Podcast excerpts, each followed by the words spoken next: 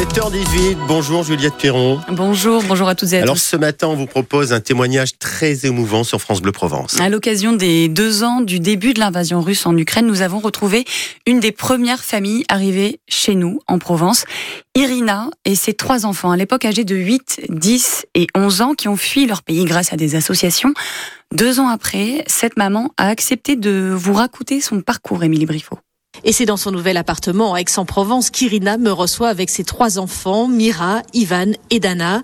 Ils acceptent de se replonger dans leurs souvenirs et d'abord ce très long voyage de Kiev à Bouc-Bel-Air, 2500 km en voiture. C'était un long chemin, très très. On se réveillait euh, avec euh, l'appel que voilà, il y a la guerre, qu'il faut partir à la station de l'essence pour pouvoir bouger parce qu'il y avait des, des queues de partout et il y avait les embouteillages de, de partout. C'était comme, comme la guerre, mais dans, dans les films. Très difficile à expliquer si t'as pas vécu cette expérience. Au début, on était choqués, bien sûr, et dépression, c'était plutôt difficile pour moi, compliqué de re- repartir à zéro. On s'inquiétait beaucoup et moitié de nous restait toujours à la maison.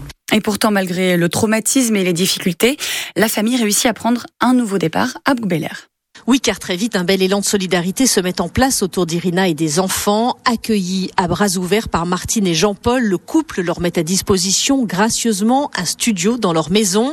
Les enfants vont alors découvrir leur école et leur collège. Ils ne parlent pratiquement pas un mot de français. Dana se souvient parfaitement de son premier jour de E CE1. Toi, Dana, tu parlais français quand tu es arrivée? Non. Autour, euh, il y avait tous mes camarades et je comprenais rien. Ils sont comme ça. Ah, ça va, salut, tu t'appelles comment? Et je savais rien. Tous mes copains, ils ont dit ça, comment ils s'appellent en ukrainien comme ça. Et euh, Dan. C'était sympa. On était beaucoup aidés par, les gens au collège, surtout monsieur directeur, méga gentil, méga sympa avec nous. Jean-Paul, par exemple, au début, avec Martine, il nous a apporté les petits plantes parce que ce qu'on faisait ça en Ukraine, on faisait le petit jardinage, etc.